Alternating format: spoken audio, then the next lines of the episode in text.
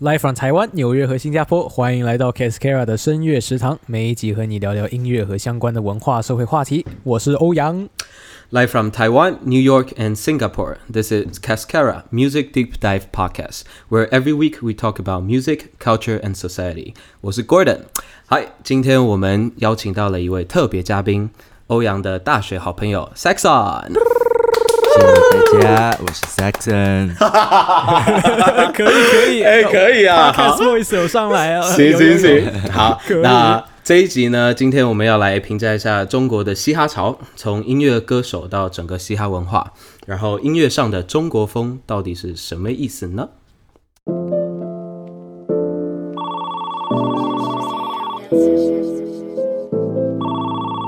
？Nine one one. What is your emergency?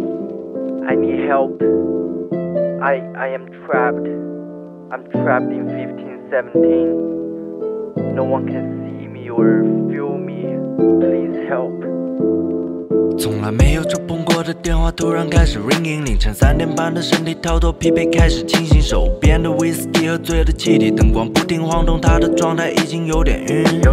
第一通电话不算廉价，一次梦的 Lisa calling，神秘的微笑在我面前慢慢若现若隐，是否对调为 am I？他飞机在旁边睡觉，我睁开眼睛发现自己变成他的作品。熄灭蜡烛，光线变得昏暗，他的笔尖画了几天，注意力开始分散。他涂了几笔颜色，说不期待有人欣赏。画不上的不是人，蒙娜丽莎是他的信仰。Everybody staring, can you please take me out? What you looking? I'm begging you, maybe help. Words in a curve, probably no one understand me. Keeping secrets, am I not allowed? Everybody staring at me. Everybody taking from me. Everybody diddy talking about me. The price that tipping on me. Everybody staring at me. Staring at me. Everybody taking from me. From me. Everybody diddy talking about me. The price that pinning on me. Everybody staring. Can you please take me out? Was you looking? I'm begging you. Maybe help. Maybe help. Words in a curve. Probably no one understand me. Keeping secrets. Am I not allowed?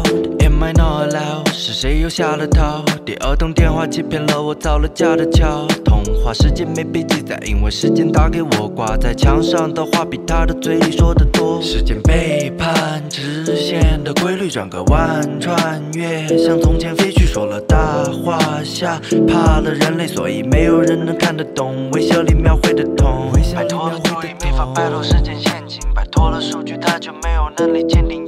摆脱了被带队，蒙娜丽莎指指点点，我看着他分析无助的脸，and I was like。Fuck these people. Let's just hang out and chill.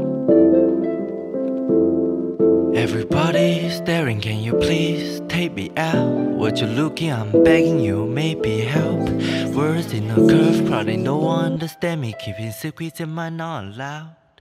Am I not allowed? 哇，可 Yes, 以哦，sir 可以哦，谢谢可以哦，谢可以。谢。我们有开场音乐，耶哇，太棒了，太棒了！哇，好，谢谢所以呢，刚刚这个是 Saxon 的作品，与另外一个一位 musician 一起合作的，对吧？啊，不是，这一首歌是我自己作词的，然后伴奏呢，就是在网上一个 YouTube 那里面买的。啊哦哈，哎，先跟大家讲一下这首歌的歌名，等一下，，so so so，蒙娜丽莎与时间。嗯，这首歌背后的故事是什么啊？是这样的，就是首先呢，我并没有很要刻意想要写一个这样的主题，然后有一天，其实我是在 YouTube 上听到这个伴奏之后，我突然很有感觉，就是写写 flow 啊或者写旋律的感觉都特别在。然后我那时候就在想到底具体要写一个什么东西，然后因为我我大学四年一直在呃芝加哥艺术学院嘛，然后呃学了四年的跟艺术有关的东西，然后其实这首歌就是想表达一下我对艺术的一些看法，就是什么样的东西对于我来说是艺术，然后艺术这个东西对于世俗呃这些人他们来说又是一个什么样的概念？然后，所以我用了蒙娜丽莎这个意象嘛，就是我想说的是，也许，呃，呃，大家都在探讨说蒙娜丽莎到底是达芬奇的什么人，到底达芬奇画的这个人是谁？然后我就想说，也许蒙娜丽莎并不一定是一个具体的人，而是达芬奇画出来这幅画只是为了想要跟大家交流他自己。然后又讲到了时间，我觉得为什么人类会这么受限制去鉴赏艺术，其实跟时间这个东西有关系。就人哦一直活在时间的限制里面，所以很多东西都看不清楚、看不透。所以这首歌的第一段 verse 就是第一通电话是蒙娜丽莎打来的，第二通电话是时间打给我的，然后就在告诉大家一些这样的事情，就是一段我变成了蒙娜丽莎，然后看着达芬奇，再到我跟时间去交流的这一个这一段呃 journey。嗯，这样子。嗯，对，因为我前面是有听到说那个，就是你那前面那段歌词说，好像他被 trap 在一五一七年，对吧？对，对对，就那一段，我想说，哎，所以这个故事的主角是你本身呢，还是说就是在我的荧幕上面看到那一位蒙娜丽莎？我觉得还蛮有趣的。对对对，嗯嗯，像你对这个时间的的这个观念，其实会不会跟你在 SIT 学习的专业有关呢？因为其实就是就这个电影的专业，其实也是跟感觉跟时间上是有关系的嘛？还是是，首先首先就是说，电影这个东西嘛，就是一个呃 base 在这种呃时间上面的一种作品，它它它要讲故事，所以要有时间的存在。那么呃除此之外呢，为什么我会提到时间？就是因为我觉得你你讲一个故事，你可能可以用十分钟讲一个故事，可能用一个小时讲一个故事，但是描绘的东西可能就是一个人的一生，或者呃一整段历史。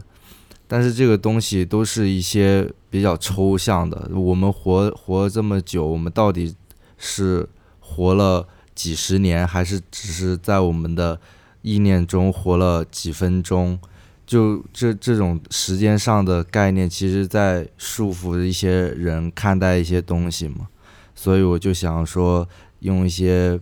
音乐上的表达来跟大家沟通一下我对这种东西的理解。啊哈，嗯嗯嗯，知道了。那 Saxon 平常在做电影的时候，跟在做音乐的时候，有感觉这个 process 不太一样吗？还是他们比较相辅相成？呃，他们肯定会相辅相成的，但是呃，肯定在 process 上面也会很大不一样。因为我觉得吧，呃，我现在花更多时间做音乐，也是因为音乐它比相对于电影来讲，它是一个更加好入手、更加容易完成的一个东西。像电影的话，你有很多，比如说你要先计划好，你要拍一个什讲什讲一个什么样的故事，然后你要组建一个团队去帮你拍这个故事，再到后期怎么样把你拍到的素材组建成你想讲这个故事，是一个很浩大的工程。是并且在你往从一个地方向往一个方向推进的时候，往往会出现很多的困难、很多的问题，然后这种东西都会，就是也算是这个艺术形式的 process 之一吧。但是呢，音乐这个东西它妙就妙在它是一个比较短的，比如说我做一首音乐两三分钟吧，最多可能就四五分钟。那么我可能听到这个伴奏的时候，我大概脑子里面已经有一个我想讲的东西了，然后，嗯然后再跟着这一个节奏和这些旋律，我又可以慢慢的编写出自己要的 flow 啊，自己要的呃旋律啊，然后歌词的内容也其实基本上都会贴合着我自己想要讲的主题去走，就不会像电影一样那么难把它把控在自己想要讲的东西范围之内。所以其实音乐是一个很快速的，能够表达自己情绪情感的一样东西，所以就对对于我来说是一个很棒的途径。那为什么会选到嘻哈这个种类呢？就是音乐表达可以有很多种，怎么就是为什么选择到的是嘻哈？它的叙事方法跟其他的音乐种类有什么不同？是它的叙事方法让你觉得说是最舒服的吗？还是说就是你觉得说这是最能让你表达出你想要表达的东西的那种感觉？呃，首先我觉得我一开始吧，这我这这个东西，我觉得都是长年累月，然后让我慢慢的摸索到说，哦，嘻哈是一个比较适合我的。但从一开始呢，就是我最早听嘻哈音乐的时候，可能是初中吧。初中的时候我就听 Eminem，然后呃，他的一些很硬核的音乐。嗯，说是硬核，但是他讲的东西非常的真实，他讲的都是自己人生的经历，从小时候他跟他妈的关系，再到他长大之后他跟他老婆的关系，再到晚一点他跟他女儿的关系，就一段一段这样的历程，就是我听着他的歌，我就可以看到他整个人的成长，我就可以看到他这一一生是什么样的。我那时候非常的受感触，嗯，然后直到后来，呃，我听也听了，会听越来越多的 hip hop，然后我会发现，这个嘻哈音乐，首先它跟其他音乐呃不太一样的是，它可以卸下很多伪装，它可以。对，它可以，它可以很真实的去表达你自己这个人。你即使戴了一副面具去唱这首歌，但是你写的东西还是从你自己这这里来的。他考虑的东西没有那么多，他不会考虑说，呃，我我这个时候我要考虑什么样的听众，我要一定要写什么样的呃旋律。他考虑的东西很简单，就是我就想讲我自己的故事。然后其次来说的话，就是我为什么会选择说唱。后来我也慢慢更多思考了之后，会发现说，呃，说唱音乐它的 flow 和它的这种结构，呃，带来的叙事叙事的呃情情绪啊和这种感觉啊，跟其他音乐都不太一样，因为他们首先可以有很多填词的空间，它可以把一个呃故事讲得很清晰。如果你要讲一个故事的话，嗯或者说你如果呃就是 flow 这个东西吧，它不是所有音乐都可以去很好的体现的，音乐形式可以去体现的。但 flow 这个东西就像是呃你写作文时候的标点符号，就是你用 flow 可呃跟你的歌词内容结合在一起，它有时候传递的信息跟感情就一下子不是那种理性，而是那种很感性的东西直击到你的就是呃你的心灵，所以所以这个东西我我就会发现说，呃，说唱 flow 这种东西对于我表达自己是一个非常直接有效果的呃工具，所以我会说，就我当我写写说唱音乐的时候，我并不是在考虑说啊，我写了一首歌之后我要火，我写了这首歌之后我要多少人可以听到。其实我最开始写说唱音乐，我就只想写给我的朋友听而已，我只是想让我的朋友听到我在想什么，我的嗯一些故事，所以这给我带来一种就很大的这种愉悦感。我我写东西，我写这些歌，就是为了表达我自己而已，跟别人嗯交流而已。对，嗯就是这样。自我抒发这样子的感觉。对对对，对，其实我还我还想我还想说，会不会一方面也是因为做电影这方面也涉及的人太多，然后遇到一大堆很鸡掰、但也很讨厌的人。我没有在说谁哦，可能没有 没有，是是是会这样子啊，这个行业就是这个样子。但是确实，你做音乐，当你一个人去做的时候，确实这种一个人静下心来，啊，自己坐在自己的房间里面去写歌，这种感觉真的很好。嗯嗯，就一个人做事的感觉，就是从尤其是从事这种创意方面、音乐文艺方面的事情吧。一个人工一个人在工作，跟一个团队去组织一个团队去做一个作品，我觉得真的不只是心态，那个过程都差很多。是的，是的，嗯对是呀，所以嘻哈其实真的就是一个蛮，其实会你会觉得说它是一个蛮 individualized 非常个人的一个，因为虽然说看市面上是有看到一大堆像嘻哈团体啊之类的，对，不过就是嘻哈会不会就是因为你像你刚刚你也讲了说，就是它是有 flow 的，它其实就像是一个很有故事性的东西，因为它其实就是故事一个文字一个 passage 好了。然后之后你用它的 flow 去定义它它的节它的节奏它的 rhythm，然后可是它其实本身它就是讲述一段故事。你觉得这个故事是不是就是比可能其他种类的音乐也好，更来的更个人一点，更觉得说就是类似像那样子的感觉吧？呃，我是觉得说嘻哈音乐啊，应该算是所有音乐里面最有包容性的一种音乐。哦，你不对你，你用各种形式去做，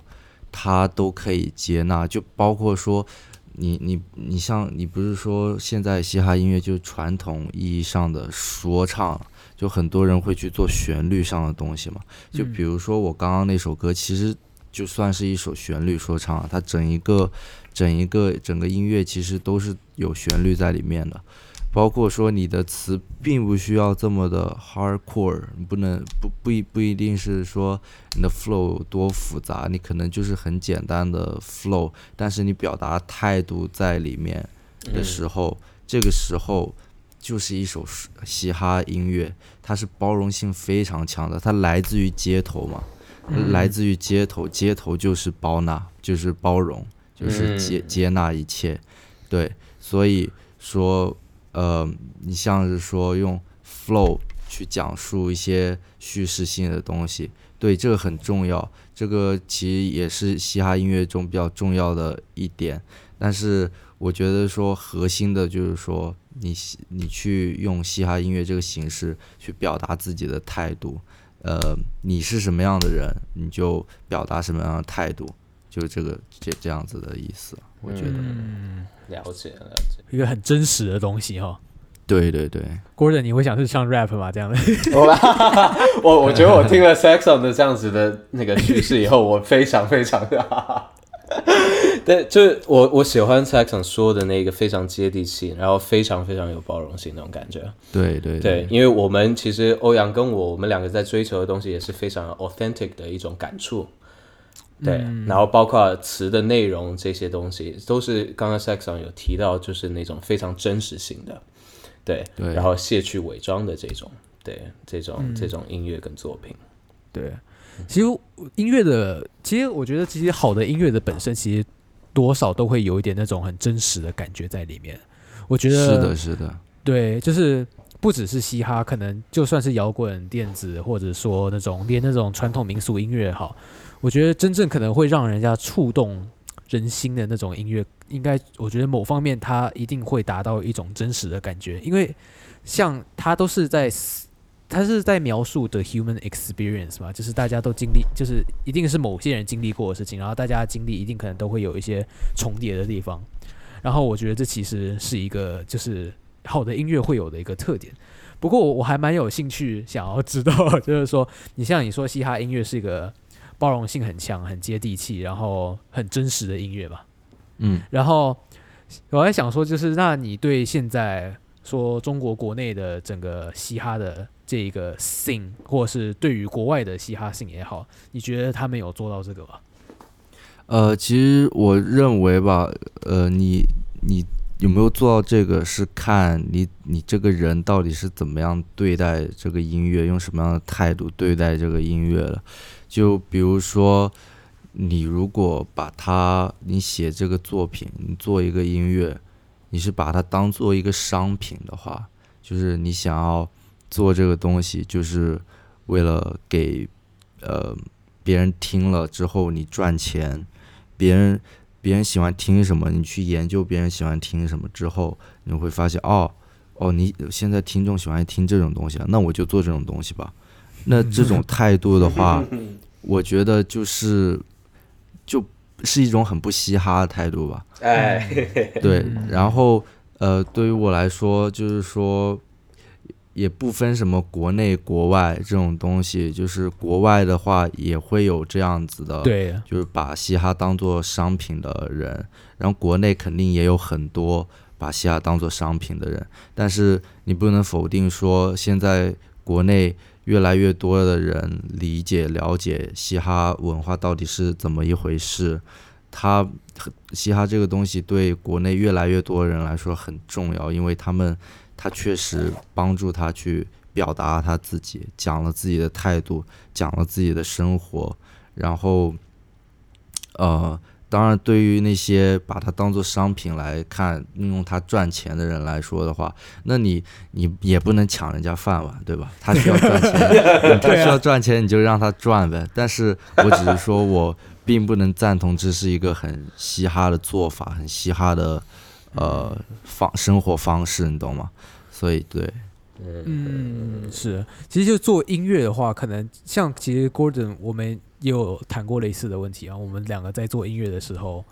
就是想说，就是我们要怎么去去在这种让人家就是可以让被人被人家听到的那种那种那个那那种感觉，跟我们自己的 self expression 中间去做权衡。嗯哼，不止在嘻哈上，可能音乐毕竟到最后其实都是一种商品嘛。对，对对。其实我觉得真的就是要看一个音乐人他自己对于他这个所谓的就是扩朗扩商品的态度，就是他是真的就是把它当成一个就是被市场去刺激而做出来一个东西呢，还是是因为他自己本身的经历跟自己本身的一些自己的 motivation 而去做出的东西？我觉得那个 intention really matters。我觉得，对，而且其实像你说的啊这种用不用音乐赚钱这个事情啊，我有另另一种看法，就是说，嗯其实有时候并不一定要把这种东西当做一个商品，你才能去把利用它赚到钱。我觉得很重要的一点是，呃，你要有。你要你要有能力，或者说你要有这种想法去引导呃观众听众的审美，呃，哦、i like where, you're going。我很喜欢你要讲的，对，请你继续。对对对，就是 因为因为怎么说呢？像我刚刚说，你把它当做一个商品之后啊，就比如说怎么说呢？就好像吃东西吧，你了解了这这这一个城市啊，这些人喜欢吃麻辣烫。那你就在这个城市里面多开几家麻辣烫，麻辣烫，然后就有很多人来吃嘛，对吧？那 嗯就是去呃追随这些人喜欢吃东西的品味吧。嗯但是音乐这个东西，或者说任何艺术形式的东西，不应该是这样，因为呃，像是我研究了你喜欢听什么样的音乐，我研究了呃现在什么样的音乐风格流行，那么我就去做这个音乐风格的东西。那么大家如果都是这么做的话，可能十年、一百年，这种音乐的形式上、风格上的东西都不会进步了。但是就是因为有一些呃不一样的人，他们觉得说，啊、我不想要做现在大家喜欢的东西，我想要做的是我做出来这个东西之后，大家开始喜欢我的东西，嗯，对对吧？所以这对这种，我觉得才是一个需要有的态度。就比如说，嗯，我为了做一首 hit song，然后呃，我就把我的旋律做的很大众，然后大家都爱听，然后大家都来听。但这种东西是没有未来预见性的。但是如果说呃，我只是要表达我自己，我要交流一些东西，但是我有自己独特审美在，我也我也知道我的一些朋友喜欢我的东西啊，那就一既既然有人喜欢我的这种东西了，我相信会有更多的人也有可能喜欢我这样的东西。那么我不管这种这些人是多少个，可能只有可能这段时间只会有两三个，但是我还是要去做，因为我喜欢。那么可能等到十几二十年，就不是两三个了，就是两三万个或者两、嗯两三百万个，对。但是这种东西是需要你自己有有勇气去真的去做，然后真的去给大家带来一种不一样的体验。就是如果现在没人做，那音乐永远都是这样子了，就是因为有人在做，所以它一直在被推动，这是很重要的，我觉才得。一直一直有变化。嗯，对这个持续的去给他继续做，我觉得这个你说的这个这一点是真的非常非常的重要。嗯，对，因为我们其实像国人，我们都不是之前 Cascara，其实我们也有讨论过这一点，就是我们是需要去，应该说要应该这样讲吧，create a demand 的这样种感觉，就是对。很多很多人其实不知道说他们在追求什么样的音乐，或者是即使你说是吃的好了，他们其实虽然说他们现在可能有麻辣烫可以选，他们可能有不知道生鱼片，他什么东西，可是他们不知道他们未来还会需要什么东西。就是你或许你端出了一盘菜，然后这盘菜说啊，我以前从来没有吃过这道菜，我以前从来不知道我会喜欢上这道菜。这样子，然后其实你就端给他们一个新的东西。其实音乐，我觉得其实也是一样的，而且我觉得甚至对，没错，我觉得甚至有时候，其实有些人并不是说他刻意去，就是不去做跟就是现在 mainstream 主流的音乐相似的音乐，他并不是刻意说就是我要一定要跟主流音乐就是那种背道而驰，嗯嗯，他其实就是很真的，就像你说的，就是专注做自己的东西。他觉得说，是的，我觉得我自己的东西一定会有人喜欢，然后他们可能不知道他们现在喜欢，他们可能以后喜欢，还是说哦，原来这才是我需要的东西，然后可能就 然后可能之后就会有一大堆就是把音乐当商品的人说啊，我要 copy Sex on 的歌之类的，啊，这样的之类，哇，赚钱赚钱赚钱之类的，嗯对吧？不错，对可这样子这样子的话，你就变成了那个给他们饭碗的人了，所以你就有功很多功德，对对很好。而且追根究底，就是做这样子的事情是自己最自在的，自己对最开心的，是这样子的。对，你是真的是在做自己喜欢的东西，而不是做一个样工作，你明白吗？没错，没错。嗯，或或许就是有有时候事情就是你把它真的当成了，你就是你把就是你对这个事情的心态，要是是把它当成一个工作的话，或许有时候就是真的可能那个干劲就没有真的没有那么强烈，是的，是的我觉，得真的。那这边我们想要想要来就是请问一下 Saxon，就是如果是在呃我们刚刚讲了很多全世界的这些嘻哈潮，那在如果像你刚刚说的这些嘻哈潮的东西，它被带进国内之后，现在目前中国这个整个 scene music scene，他们上面声音嘻哈声音上面的特征是什么样子？呃，是这样的，我认为吧，其实从编曲上面来说的话呢，我觉得编曲上国内做的还是跟欧美啊、韩国有一定的差距的。嗯，因为怎么说呢？我觉得可能是第一点是网络的问题，因为在欧美啊、韩国啊这些其他国家，当他们可以接触到 YouTube 的时候，他们学习制作编曲的能力会呃是 是一个不一样的 level 上的提高，因为就是这种资源吧，哦就是你可以你可以学习到的东西和你可你可以听到的东西，都是比在国内没有 YouTube 的情况下是可以听到和学到更多的，就是多很多的。所以从这一点上来说的话，我再回去听，可能中国当然有很多厉害的 producers，嗯我并不是说这些很厉害的 producers 他们比不上呃欧美和韩国的人，他们绝对有能力去跟他们比的。但是我说的是在整体一个范围里面，就是在大一个大范围里面，呃，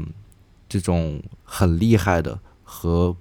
刚开始做没多久或者做了一段时间的这种 producers 来比的话，他们就是说差距会很很大，因为他们呃不像那些 music producers，他们有专业的训练啊，专专业的呃学习啊，他们自己去呃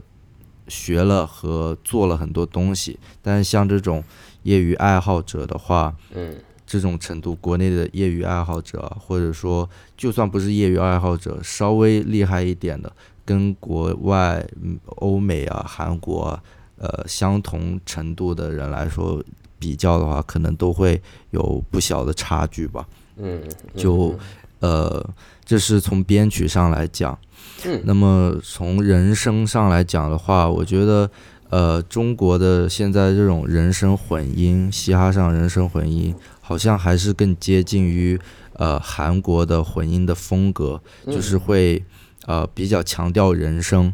然后把人声会以某种形式突出。当然不是所有这样的音乐都是啊，有一些有一些嘻哈音乐人也会去做不一样的尝试，但是呃就是从一个也是从一个整体一点的呃角度去看的话，会比较偏向这种把人声做的更突出一点的这种混音方式。当然没有说好坏啊，就是大家写呃方式和风格不一样。然后像欧美他们，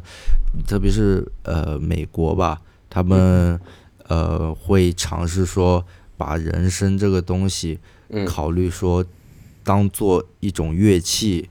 去把它们融入在编曲里面。哦，然后或者说就是就怎么样去协调人声跟呃乐器的这种呃平衡，风格风格上，或嗯者说呃音量上面的东西，而不是说呃一一味的太过强调于人声这种东西。嗯所以就是大大家风格不一样，可能以后摸索多了之后，都会有更多不一样的东西出来。对。嗯，so，那你觉得当他们如果像今天有一位 producer 他在强调人声的时候，你觉得他们是不是同时也是在强调那个人声他唱出来的歌词呢？哦，嗯，对就是对，有我觉得这是嗯很重要，因为像这种强调人声的话，我觉得可能都是来自于以前做 old school boom bap 的一嗯些习惯，因为像以在这种 trap beat 还没有出来的时候，就是 old school 嘛，boom 嗯 bap，、然后那么大家其实写歌的时候，就是就是想着歌词的。嗯哼，他们就是想着怎么去表达，怎么样去有时候讲述一个故事啊，或者呃说一些自己的态度上的东西啊，然后这个时候呢，他们肯定会希望自己的声音很清晰的被听到，对吧？嗯。那么就就混音上面来说的话，就会说强调这样这样子的混音风格，然后后面当这种 trap beat 出来之后，new school 东西越来越多的时候，嗯。其实人人们越来越多的发现，原来我的歌词我写的词其实就像另一个鼓点一样，就是另一个、另一个 drum beat。对 rhythmic 的东西，嗯对，它可能就是我说我说唱，可能本身就是呃 another layer of um instrument，嗯就是对把它铺垫在现有的一个编曲上面，然后来丰富这个音乐的东西。我觉得很典型的就是像 Migos 他们做的。嗯他们做的音乐，虽虽然很多人不喜欢这种 mumble rap 啊，或者什么 但是你不得不承认，你去客观的想一想，他们做的东西就是这种呃，把人生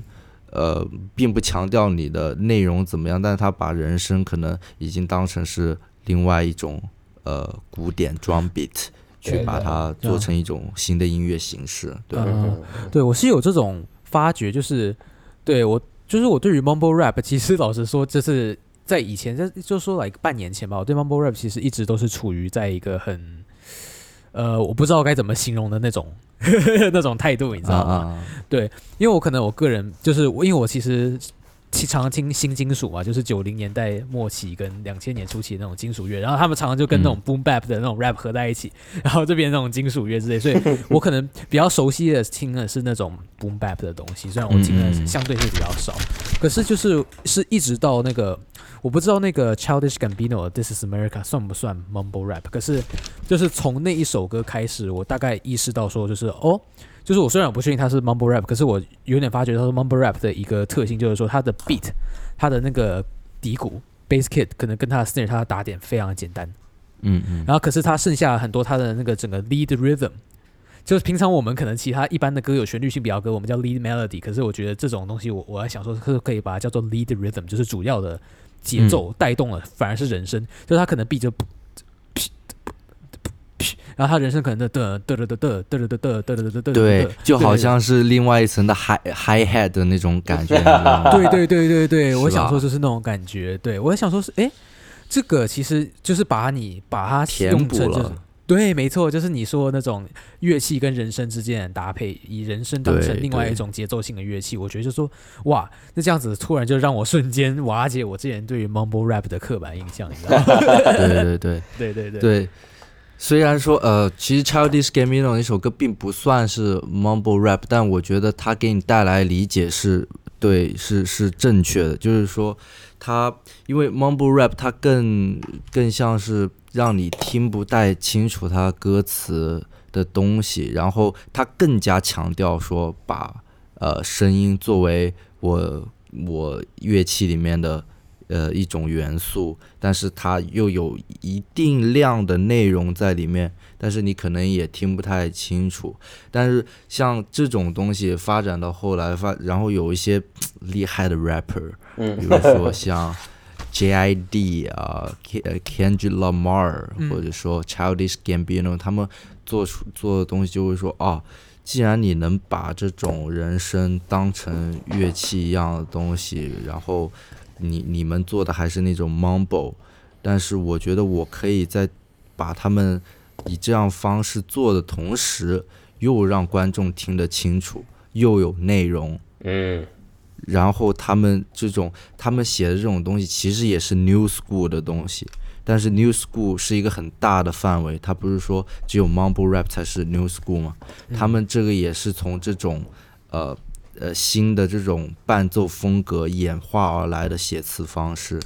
就是我我用这种比较像古典性的歌词呃和说唱方式来给你一种不一样的体验。你既有这种很呃很新的 experience，同时你又能我我的歌词确实在很认真的传递一些东西，嗯哼，就这样，等于同时再再次把内容这个重点把它拉回对，丰富起来，对。I see。那他们平常这些内容里面，他会谈到的一些话题，就像你说的，New School 它涉及的那个范围非常广，对不对？对，那它的话题应该是不是也是比较广的呢？呃，是，当然它会很广，就是本来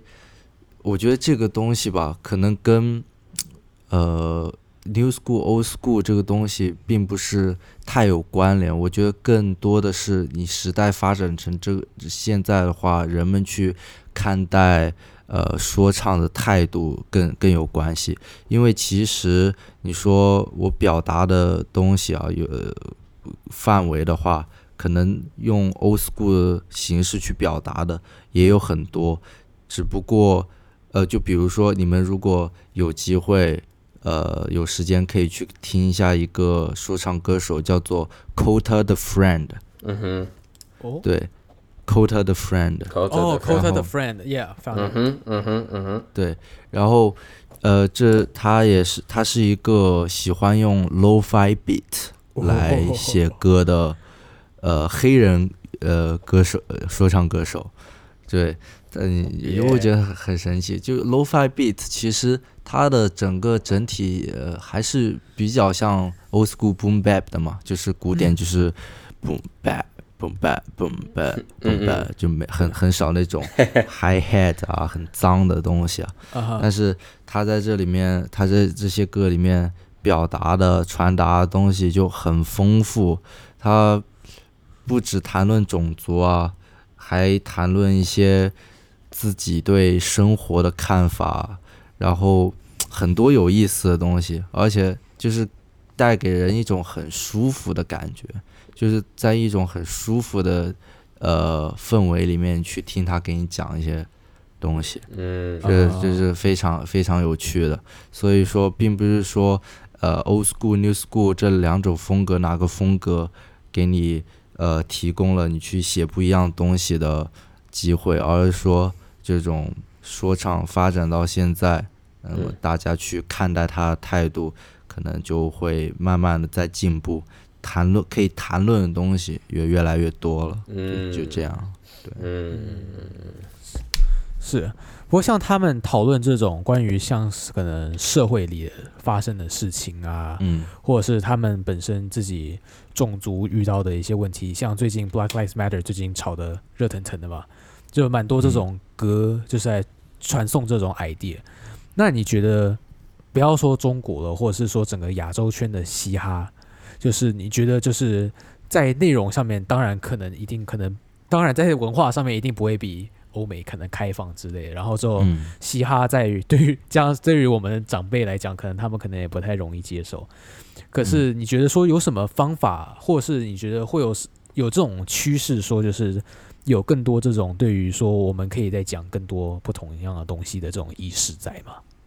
你是说从方式来说吗？呃，不只说从方式好，不然就是也是可以讲述像我们刚刚讲的是歌词里面涉及到什么样的话啊题之类的。我明白了，我明白了。其实我觉得是呃，现在的就是可能跟社会社会整个的形态也有关系了。毕竟美国就是一个非常非常自由的国家嘛，你想谈论什么都可以。呃，只就你只要不是白人去谈论黑人，就对 对吧不会不会被骂很惨。对对对，但但但其实，就但但说实话，你就算白人去谈了黑人，你就是被骂，可能被打一顿，但是你也不会被，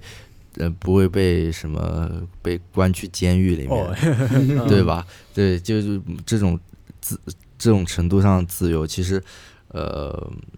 反正说可能亚洲吧，我不知道，可能中国肯定是嗯不能比的。我们客观来讲，中国肯定是比不了的，对。但是这种东西呢，呃，我觉得嘻哈有一点好处就是，它不一定要很赤裸的去去扒开一些东西，然后给你摆在你的眼前，让你看，就是说我我我不加任何修饰的，我摆在那里让你看了。吃了这顿饭，你才明白我在讲什么。嘻哈不是这样的，嘻哈另外一点魅力就在于它的它的隐喻，它利用比喻和一些影射的东西去讨论一些呃别人看上去啊是在说一样东西，但其实他又是在讲另外一样东西的这种形式。其实嘻哈他有能力去讲这个，把这个东西摆出来，并且还能让人大概理解到的这种呃这种能力啊，这种呃嗯，就是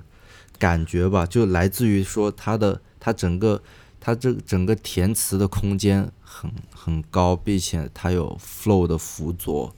然后有一个很呃可以是复杂的结音乐结构摆在那里，然后你就可以说呃我去我即使想去讲一些敏感的东西，那么我我多加修饰，我可能在讲一个一只狗在追一只猫的故事，嗯，但是其实我讲了一个另外的故事，但是你就看你看不看得懂。嗯，对，这其实就有点那种中国的那种诗的那种感觉。我突然我不知道是的是的让我想让我想到联想到的是那种感觉，就是你不用把它讲的说就是呃呃呃不行，就是我讨厌你这个东西，对对对对对对这样之类。可是就是你可以用更婉转或是更 metaphorical 的方法去呈现吧，我觉得。对对对，对是。你觉得这边其实最后一个，我觉得要不然我们来简短的提一下，就是其实这一次拉过来的时候，我们也想要问 Saxon，就是对于现在中国这个嘻哈潮，因为上一次我们谈到了，这一次我们现在这个访问的时间刚刚好有三档的节目一起出来，是的，对，刚刚好是嘻哈潮，几乎能说是就到非常巅峰的一种状态。对对对。那，那你对于现在就是中国嘻哈潮有没有特别呃你自己的想法呢？是什么样子的？呃，说实话，呃，我其实 我一开始吧，就在看另外两档节目，或者说，呃，只看中国新说唱啊，中国有嘻哈那段时间，我对中国说唱的认识是一个样子的，然后直到我呃这几天，我这几天才把我后来跟你们讲的那个说唱新时代给看了。嗯，哎，对我看完那个之后，我才发现原来我对中国整体的说唱的呃了解和理解，好像比是非常片面的，因为哦，怎么说呢？就是我从之前看中国新说唱啊，或者呃另外一档节目《说唱听我的》吧，新时代，嗯。呃，说唱听我的和说唱新时代嘛，嗯，说唱听我的和中国新说唱这两档节目，包括呃以前几期的中国新说唱吧，让我看到都是啊、选手的技术很不错啊，名气也挺大的，然后他们 flow 很强，偶尔也会走心，但是我总觉得缺一些什么，就是就是他们表达自己的态度跟自己的东西还是稍微少了一点。我觉得就是这个东西挺挺可惜的，挺欠缺的。然后我我那时候认为的就是啊，他现在的中国呃说唱歌手吧，呃，我们这一代的或者可能比我们稍微再老一代的中国说唱歌手，他们还是更加多的在乎呃 flow，或者说呃再老一点老一代一点的人，他们可能 flow 的技术那些都已经跟不上了，然后他们传达的传达的东西吧，呃，有自己想说的东西，但是呃，这种传递的方式，就比如像我说的，他们可能很少去考虑到 metaphor 啊，或者用一种很精致的叙事形式啊去表达出来。嗯，我那时候对说唱，就中国说唱的状况的理解会是这样子的。嗯嗯，直到我这几天看了《说唱新时代》，我发现中国说唱厉害的人真的好多啊，一定很多，完全我觉得一定很多。对，完全是我没有想到的。就是我我在想，哇，原来有这样一批人，我怎么以前从来不知道？就是他们，他们真的是用心的在讲自己身上的体会过的事情，并且他们的 flow 真的就好很厉害，然后包括他们讲述这些的形式，怎么跟自己的 flow 做到结合，怎么样去玩腔调，甚至是，而且这些人都是那些你都不知道他们是从哪来的，就是一帮，就是你突然冒出来的一帮年轻人。嗯嗯，就我现在只看了，我，只看了第一集嘛，他们只出了第一集嘛，然后我就给你这样的震撼了。对，第一集他们的第一集只分上下集嘛，然后呃上期上上上半部分可能稍微差一点，因为那个赛制确实非常严格。那因为上上半集的这个赛制就是说让他们要两个小时，一人写出一段在 cipher 里面的词，然后马上开始表演，那真的非常的严苛了。所以就是说他们表现不好，其实也可以理解。呃，但是到了下半期，就是真正的拿自己的作品出来比赛的时候，真的是让我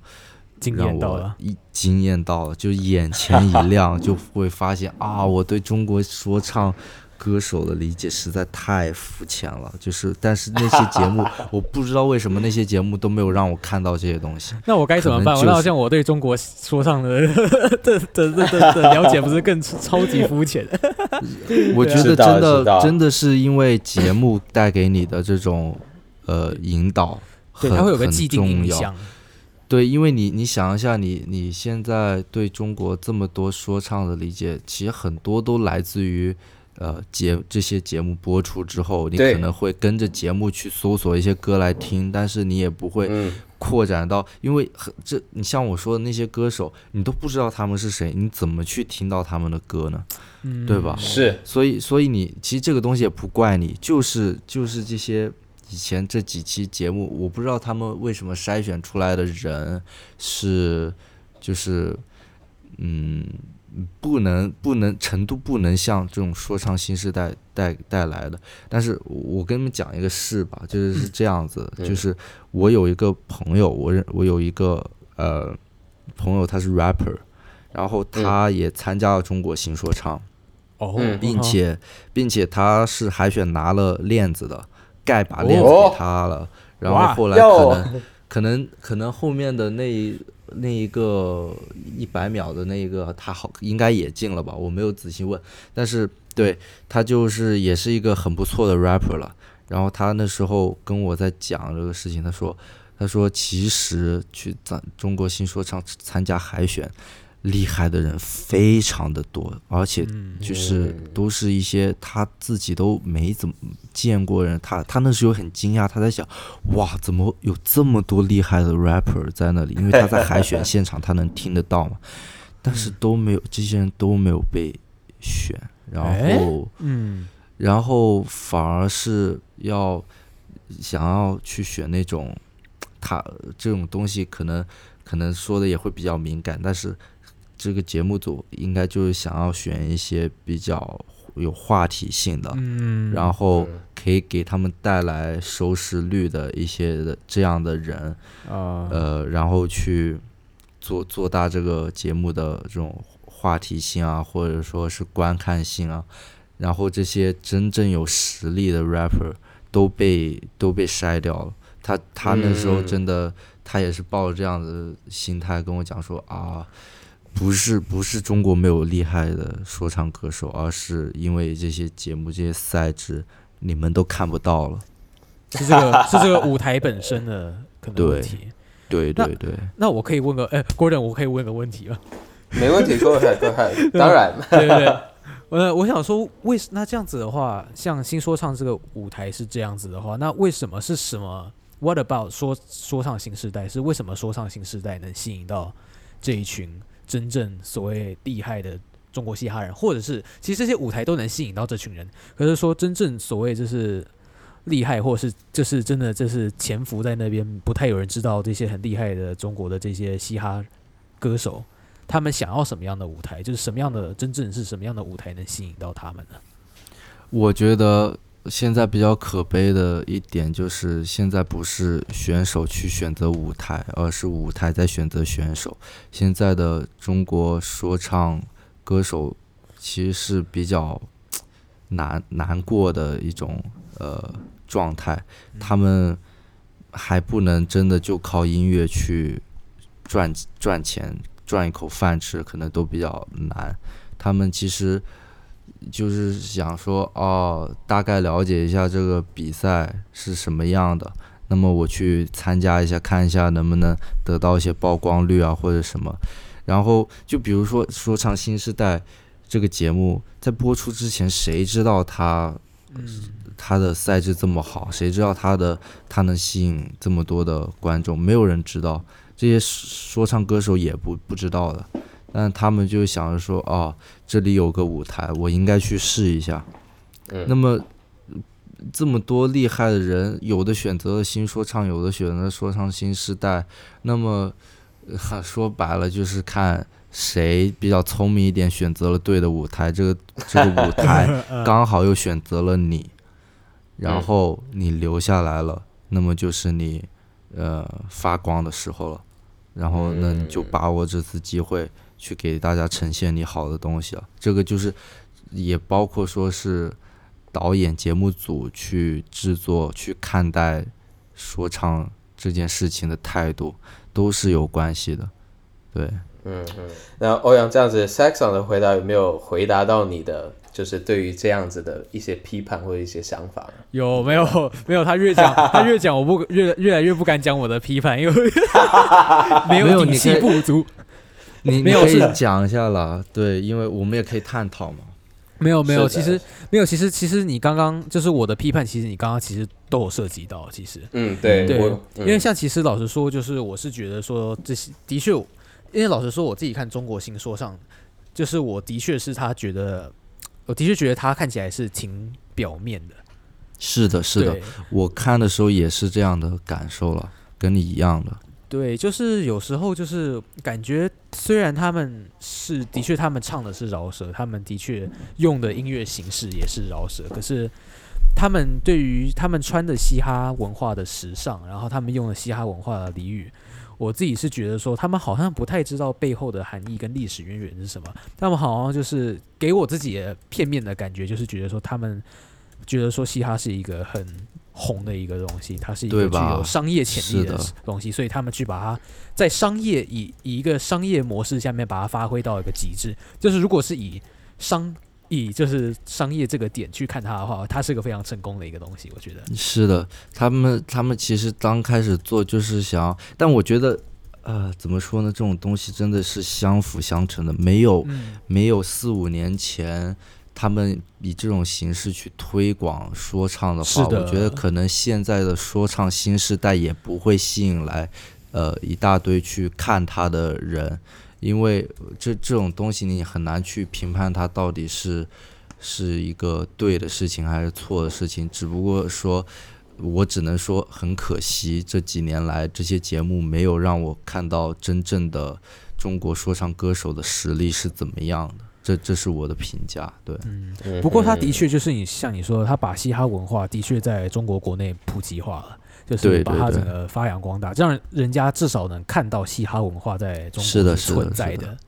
对，所以我觉得他其实就是真的像你们说的，就是相辅相成。他当然一定有他的负面的效应，可是他当然也有也给文化上面带来很多正面的效应的。我觉得，对对对对对。是的，嗯哼，但是这个时候呢，就嗯真的需要有说唱新时代这样的节目来把这个东西真正的带给大家了。嗯，是的，我觉得。那欧阳，你之之前我记得你有读了一本书，还是或者是你有读到一个论文，它上面写了一个东西。哦。哦，我想起来，我想起来，我想起来，是的，是的的，对，就是刚刚就我讲到说，就是感觉他们的就是中国新说唱的嘻哈很表面哈，这些不是他们嗯可能不太知道他们背后的含义或历史渊源，这是